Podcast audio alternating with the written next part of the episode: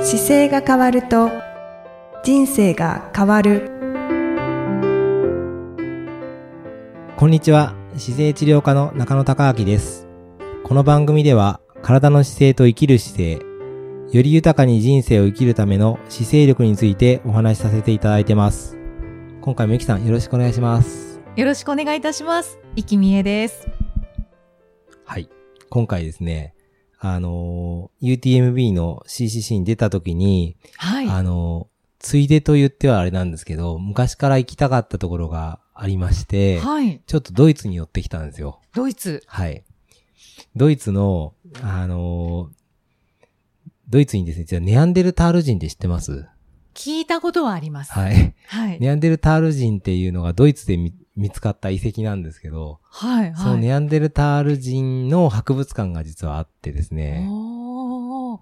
Facebook で少しはい載せていらっしゃいましたよはいね。。そこに、あのーまあ、友人が、あの、住んでることもあって、ちょっとはい空港をあえて初めにドイツに寄って、その後、UTMB の方の会場に入ったんですけど、ああ、そうなんですね。はいじゃあ大会の前に。そうです。ドイツに入らせてもらって、でそこで、そこからその車で乗せてってもらって、ネアンデルタール人という博物館に行って、はいちょ。っと、人類の勉強をしてきました。おお。 まあ人類の勉強は姿勢の勉強でもありますそうよなんでねす。。よくだから人類の進化の歴史と、今の現代人の退化の歴史っていうのをセミナーとかでもよく話すんですけど、はい。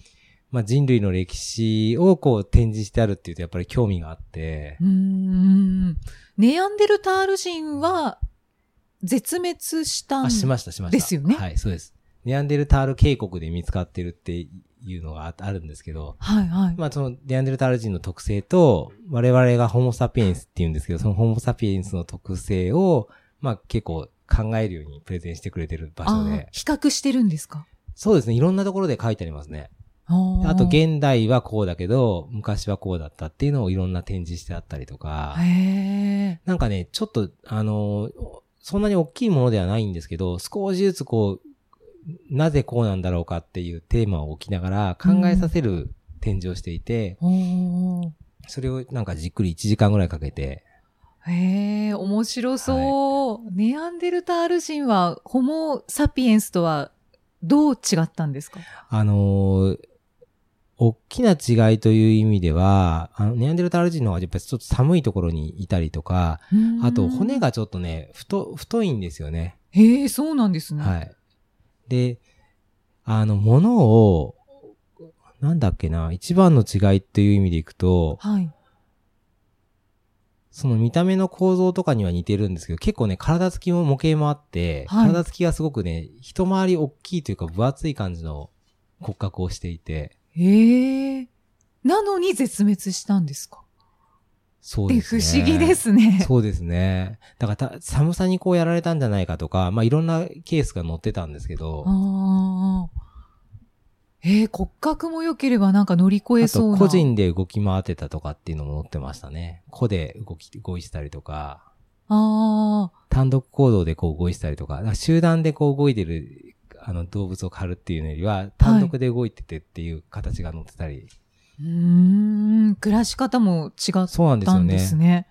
あなんか、あのー本当にある途中のところまではある程度一緒だったけど、はい。骨の太さだけ見るとやっぱり足の部分が非常に太くてうー、ん。頑丈だったりすることが分かったりとか、へえ、はい興味深いですね。足なんかもすごいね、立派な足なんですよ。 やっぱり骨から再現して、こう、はい。なん、なんでしょう、剥製というか人間の復元した模型を作られてあって、置いてあるんですけど、うんうんうんかなり身長は低くて、ごついという体の。身長低いんですかそうでですね。ちょっと低めでしたね。す。へえ、はじゃあ、女性ぐらいですか ?160 センチとか。いくつだっけなそうですね。160、そうですね。170なかったと思うんですよね。へえ。それがもうね、あの、ネアンデルタール人だけじゃなくて、はい本当にこの、今人類が700万年って言われているんですけど、700万年前に見つかった遺跡から、ルーシーだったかな。その名前から、はい。ずっと今までの中で、こう、時代、この世代はこんな人たちですよっていうのがおー復元されて。置いてあるんですよね。じゃあ、え、ネアンデルタール人だけではなく、そうそう、他の方た、他の人種というか、他の、この時代はこうだったと思われますっていうのが再現されてて、う。わあ、面白そう。エンジンっていう、その、お猿さんと人間の間みたいな感じのも復元してあこう、はい、あはったい。りとか、その辺がこう載ってましたね。そうなんですね。姿勢もやっぱり違ってきてたりし姿てま勢したか。は、そうなんですよね。姿勢はね、あの、どうかなと思ったけど、やっぱり、なんだろう。骨組みは、やっぱり顎が大きいとか、こういう食べるのが、うん食べてるものがやっぱり大きいので、あ顎は明らかに大きかったですし、あどの人、人種そうも、ですね人種という顎がか大。きかったりとか、背骨の数はもちろん一緒なんですけど、背骨のこのなんか、ちょっと太さが違うなとか、ああ、足は本当になんかね、股関節が違いましたね。太くて。そうなんですね。背骨の数は一緒なんですね。そうですね。一緒だと思いまあーなすん。だか面ち白いょっでとすね。正確に数えたわけじゃないですけど、大体こう、パーツがの残ってるやつ見てると、ほとんど似てて、うんうん。わあ、はい。興味深い。 それを、なんかずっと、あの、見ていきながら、こう、え、なん、ドイツってどんな国なんですかって、そのドイツの、まあ、友人と一緒に喋ってて、はい。で、まあ、いろいろこう、ドイツの文化の勉強させてもらったりとうか、ーでん一緒にその後トレ、トレランでこう走ったりしたんですよね。あそうなんですね。走ったんですまあ、ね。ドイツのこう山っていうか、まあ、もともと行きますって言った時に、せ先生いいコースあるから走ろうよって言われて、ああ、その方も走る方なんですね。あ、そうなんですよ。走る方なんですよ。で、僕が走り始めるより前にもうずっと走ってて、結構世界各地のマラソン大会に出たり界へえ。する。方で、はい。で、そこのもう僕より前から走ってたからもちろん、僕一緒に走れるとは当時思ってないぐらい早かったんですよね。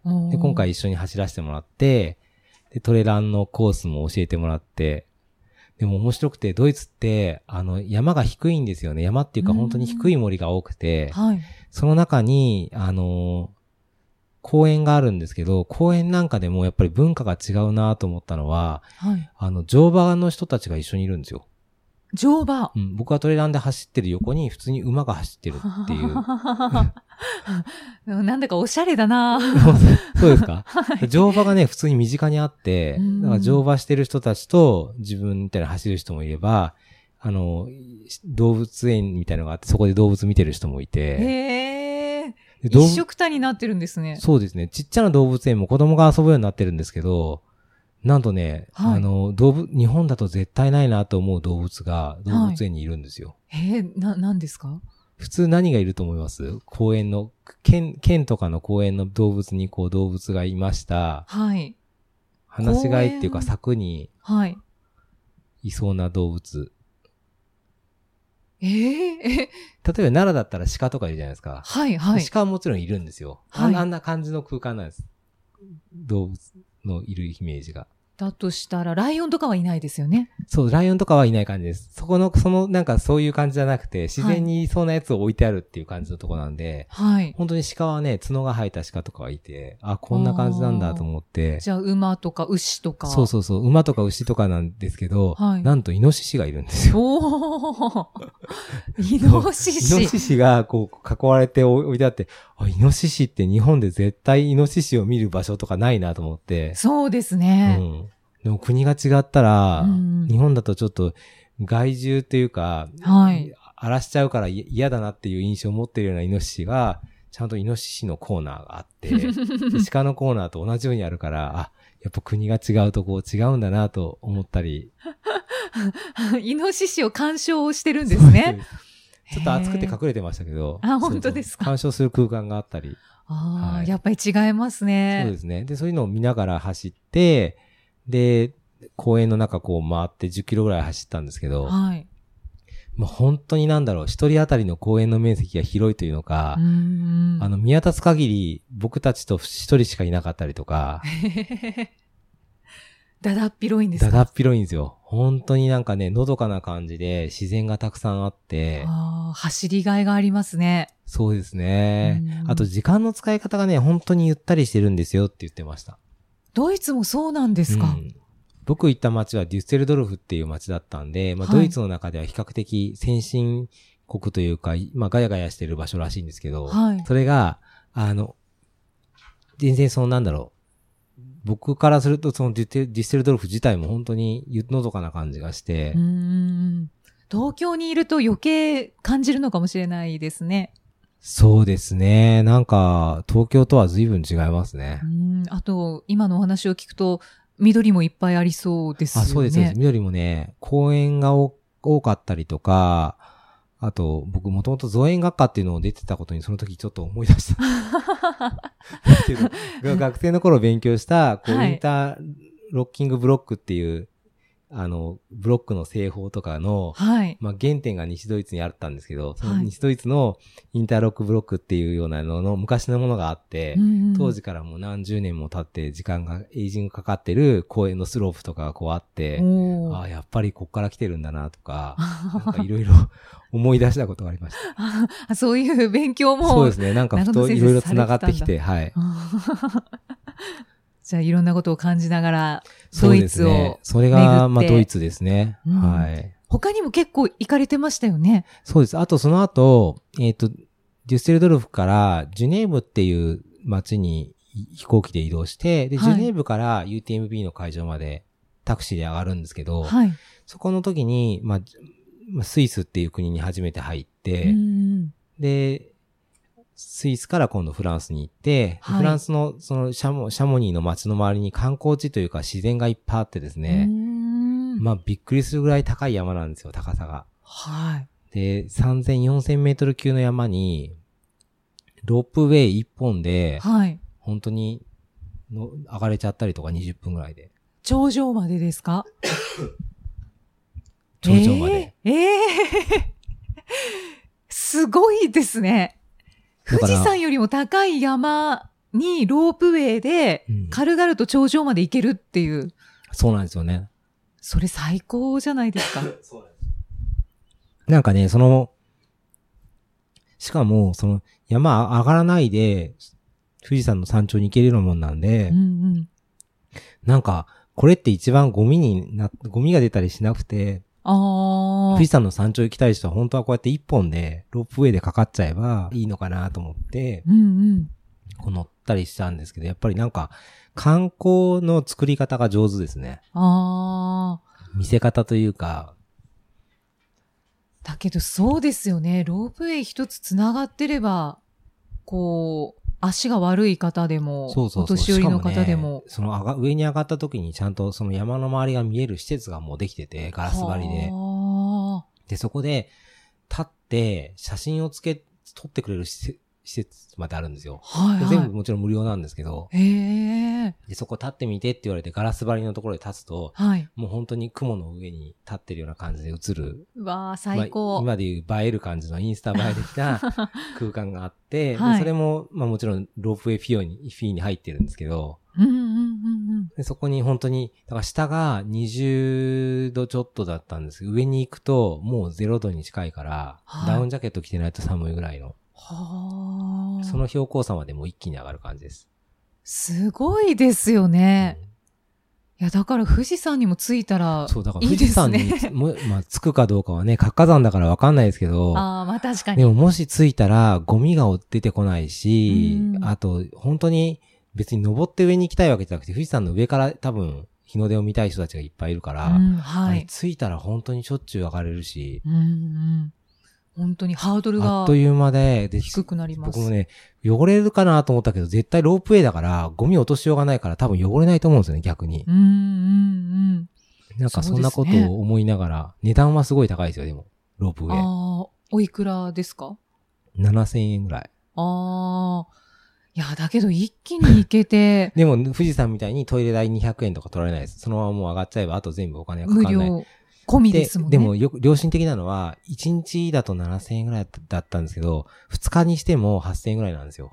うんうん、だからそんなにガーッと高くなるわけじゃないから、はいじゃあ3日間券って買ったら、あの、そんなにべらぼうに3倍、2万1000円ですってことはないです。割引率はすごい高いので、素晴らしいだか。らし山行って歩いて登って帰りも降りてくる人なんかは多分そうやって使うんだろうなと。ああ、そうですね。もう上がったところから、そのままもう雪山の登山になるんですよ。だからもうアイゼン入って、本当に冬山の格好でロープ巻いて、そっからもうスタートする人たちがいっぱいいるんですよね。わお。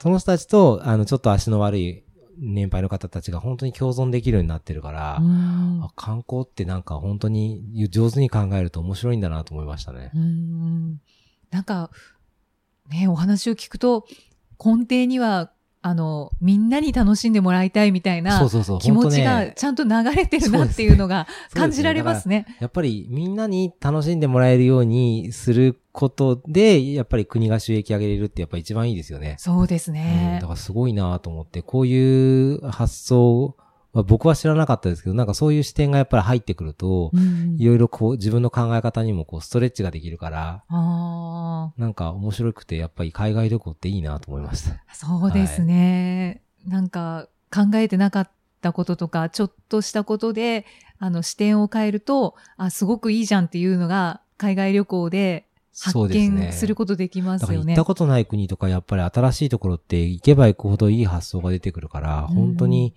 あの、今のところ日本のパスポートはほとんど世界中行けるので、はい。なんかもうヨーロッパは特にな気そがうでしすます。ね。なんか時間があれば本当にいろんなところに行ってみたいなと思いますね。うんはい。あーいいです ね。そうです。なんか行ったところだけ辿ってるとやっぱりいろんな、僕も Facebook に書いてた時には他に例えばドイツだったら、はいちょっとドイツ戻りますけど、デカトロンっていうこう、スポーツショップの話を書いてたりとか、 はい。これもちょっと驚きましたけどね。なんかスポーツショップのユニクロみたいなお店があって、安価で。そう、超高品質を安価で出すっていう。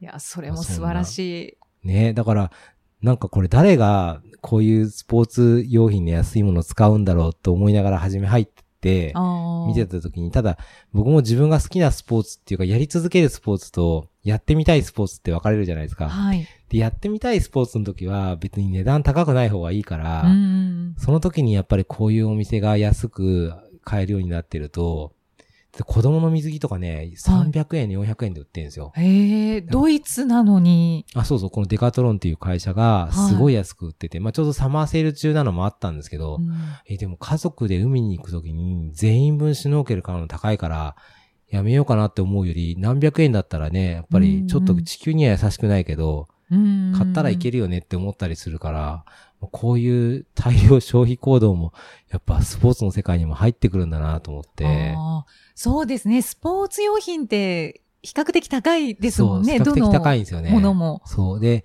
ウィンドブレーカーとかでも本当に高品質のやつが安くって書いてあって、まあ、へーなるほどなと思いながら、中野先生も結構買われたんですか僕は、あの、大体こういうところ行くときに、はい。あの、治療に使える道具ばっかり買うんですよ。ああ、そうなんですね。で、自分の今使ってた道具より、これはクオリティがすごい高いなと思ったらやっぱり買っちゃうし、うんでもスポーツ用品っていうところでいくと自分で使う道具は、やっぱ今自分が揃ってるやつよりは、やっぱり安かったからそんなに、あの、同じものを持ってるか、もしくは、ゼロから買えば買いますけど、持ってるから買わなかったですけどね。うんでもちょっと面白い商品はやっぱりゴムのラバーのこう伸びるような商品は、はい。日本とかアメリカの中では見なかったぐらい丈夫へで、テえ。ンションがいい感じだなっていうのもあったりしたんで、それはそう購いうの入してはいっぱい買いました。はい。ああ。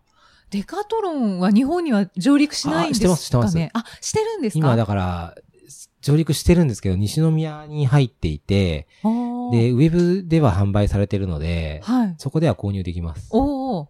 じゃあ気になったはい、方。だから日本でその、チェックしてみてくださいうまくいったらそこから展開しようとしてるでしょううんうし、んうんあと本当にその日本でに商品スポーツ用品が受け入れられるかどうかをはい多分ちいろんな形でチェックしてるんだと思いますよ。あかなりね、スポーツ用品の種類が多くて、キャンプ用品もあるし、はい海の用品もあるし、それからテニス、自転車、あ。うん。それからヨガもあるし、トレランとか登山とかもあるんですよ。おでーキャンプで、あとサップみたいなこう海のサーフィンもや、うんうん置いてあったから、かなり点数が多いので、すごいですね。網羅してる感じですね。本当に動けばすごく面白いし、動くと必ずでもそれは市場が広がるっていう意味でいけばひいいですよね。そうですうね。ん、だから登初山用品高いから。 初心者が始めるときには本当に向いてるんだろうなと思いますね。あ、そうですね。確かに。うん。うんうんうん。おーそデんなカトロンに行ったり、はいはいあとなんでかすね大聖堂とか行かれてましたよあケルね。ね。これはね、すごかったですねう。んケルの大聖堂って、千、あれ、何何年だっけな、1800、1600だったかもしれないですね。えっと、め江戸時代にこれが立ったんだっていうぐらいのものが立ってるんですよ。ええあの、高い、たすごい高いじゃないですか。あれ、はい日本のはい江戸時代の頃にもう立ってて、で、しかもそれが3度目かなの、3度目の修復が多分その時期に立ってるので、あそうなんですあこね。んなのが江戸時代に立ってる時に、そりゃ戦ったら負けるわなって思うぐらい、こう、やっぱり文化が違ったんだなっていうのは見ながら。うんいや素晴らしい建物ですそうですよよね。ねで。あれをね、世界大戦中に、あの、お互いと壊さないようにしてたっていううーん話があって、だかあら相手じゃのあ敵国も敵国もあの周りは潰したけど、あそこは残したらしいんですよ。ああ、そうなんです、ね。そういう、だからエピソードが残ってたりして、すごいなと思いましたね。ステンドグラスがめちゃめちゃ綺麗でしたそうすごいね。写真をすっごいはい拝見しましたけど。これ一人一人が手がかりでこうね、書いてるって莫大な時間かかってるしうー、ん床も床ですごいんですよね。もう細あかい作業のものがいっぱい残ってて。あわあ、緻密なんですね。そうですだね。けどヨーロッパの建築物ってどれも緻密だなって思います。そうですうね。んそう、なんかそういうのを見て、見ながら、僕も事前に勉強してから見ればいいんですけど、さその時見てから後で勉強して、あ、はいこうなんだと思うことが多いから、ああまあ少しずつそうやって興味関心持ちながら自分で勉強する感じです ね。ああ、はい。いいですね、はい。そんなことをしてました。大会に参加されるだけではなく。そう、だからなんか、トレランとかもその海外のマラソン大会とかも多分そうなんですけど、いろんな国に行った時にちょっとだけ周りのことを、いろんなとこ覗いてみるとやっぱいい勉強になりますよねう。んうん。見聞を広めて帰ってこられたそうですね。中野先生。 はい。そんなことしてましたね。今回もたくさんお話聞かせていただきました。はい。ありがとうございまはいす。。ありがとうございます。またじゃあ次回もイキさんとお送りしていきたいと思います。よろしくお願いします。よろしくおいし願いします。ありがとうございました。ありがとうございました。この番組では姿勢や体についてのご質問そしてご感想をお待ちしておりますご質問とともに年齢体重身長性別をご記入の上中野生態東京青山のホームページにありますお問い合わせフォームからお送りください体を見直す時間は人生を見直す時間である姿勢治療科の中野孝明でした。